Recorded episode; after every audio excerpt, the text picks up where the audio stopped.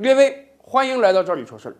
房子啊，是今天每一个中国人经常都要拿出来讨论的事情。房价太高了，普通老百姓买不起房子。在这个时候，如果有一个开发商跟大家讲：“你来买我的房子吧，你买了我的房子，甭管你花多少钱啊，我在未来二十年把你购房款的一半返还给你。”哎呦！这算不算是一个好事呢？会不会有大把的购房者因为这个优惠而去买这个房子呢？这到底是一个骗局还是一个促销手段呢？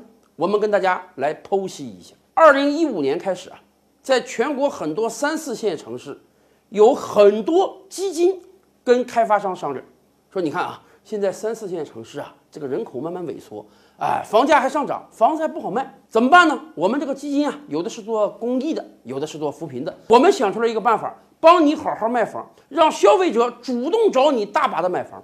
什么方案呢？人家提出了一个基金、开发商和消费者三方共同参与的方案。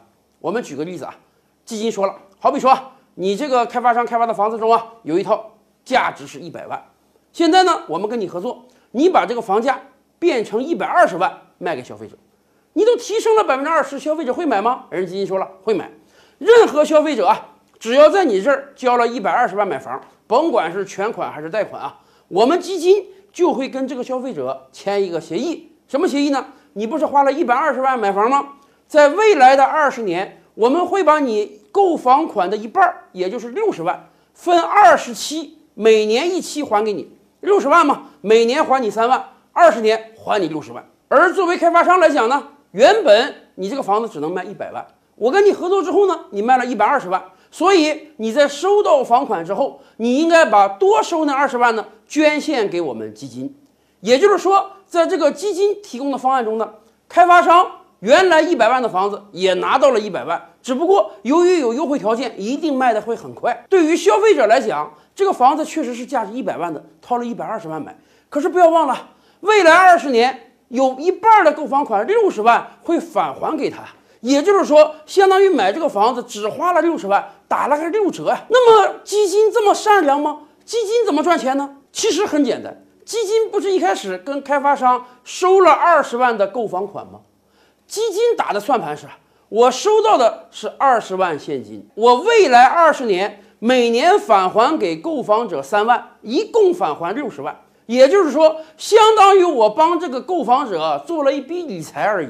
我收到二十万现金，未来二十年每年还三万，一共还六十万就行了。这个利率高吗？这个利率不算太高。我跟大家讲，我们可以做一个简单的数学计算。如果我们把钱投出去，每年的回报百分之五，连续二十年，也就是一点零五的二十次方呢？大家可以算一算，大概是二点六左右。而如果我们把钱投出去，每年的回报是百分之六，也就是我们要计算一点零六的二十次方呢，一点零六的二十次方都已经是三点二左右了。也就是说，这个基金打的如意算盘是：我拿到这二十万，我进行投资，只要我每年的收益率达到百分之五到百分之六之间，那么消费者的二十万，二十年变成六十万，就是一个很轻松的事情。何况人家可能认为啊。我如果拿出去放高利贷，百分之五六那都是小钱儿，百分之十几都有可能啊。对于这些基金来讲，等于无本万利的设计了这个扶贫或者公益项目，从开发商和消费者手中套到了大量的现金，可以用于未来的投资。而且，如果他的投资成功了，那么确实是一个开发商、消费者和基金三赢的项目。讲到这儿啊，可能很多消费者说：“哎呦，您别说，这个真有聪明人啊。”这个设计的方案确实是很合理啊！如果真这么干，那开发商肯定愿意啊，可以大把的卖房子，消费者也愿意啊，等于六折买现房啊。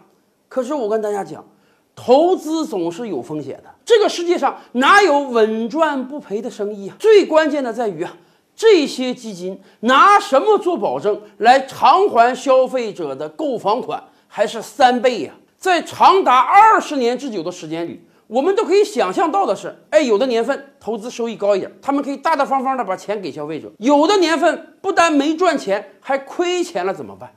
亏到一定状态，这些基金有没有可能卷铺盖走人，把剩余的钱转移出去，拍拍屁股跑路了呢？这些年来，各种各样的非法集资案件，我们看的还少吗？从这个意义上讲，这种基金其实不就是在非法理财吗？干成了。他们基金能赚到钱，干不成，未来买单的一定会是购房者，甚至在有的地方已经出现了这种基金卷款跑路的情况了。所以啊，我们每个要购房的消费者，在遇到这种好事的时候，真得擦亮双眼呀。关于这种基金。目前国家相关部门已经叫停过很多个了。感兴趣的朋友，您可以关注我们赵理说，并且回复“基金”两个字儿，看看哪些基金是值得警惕的。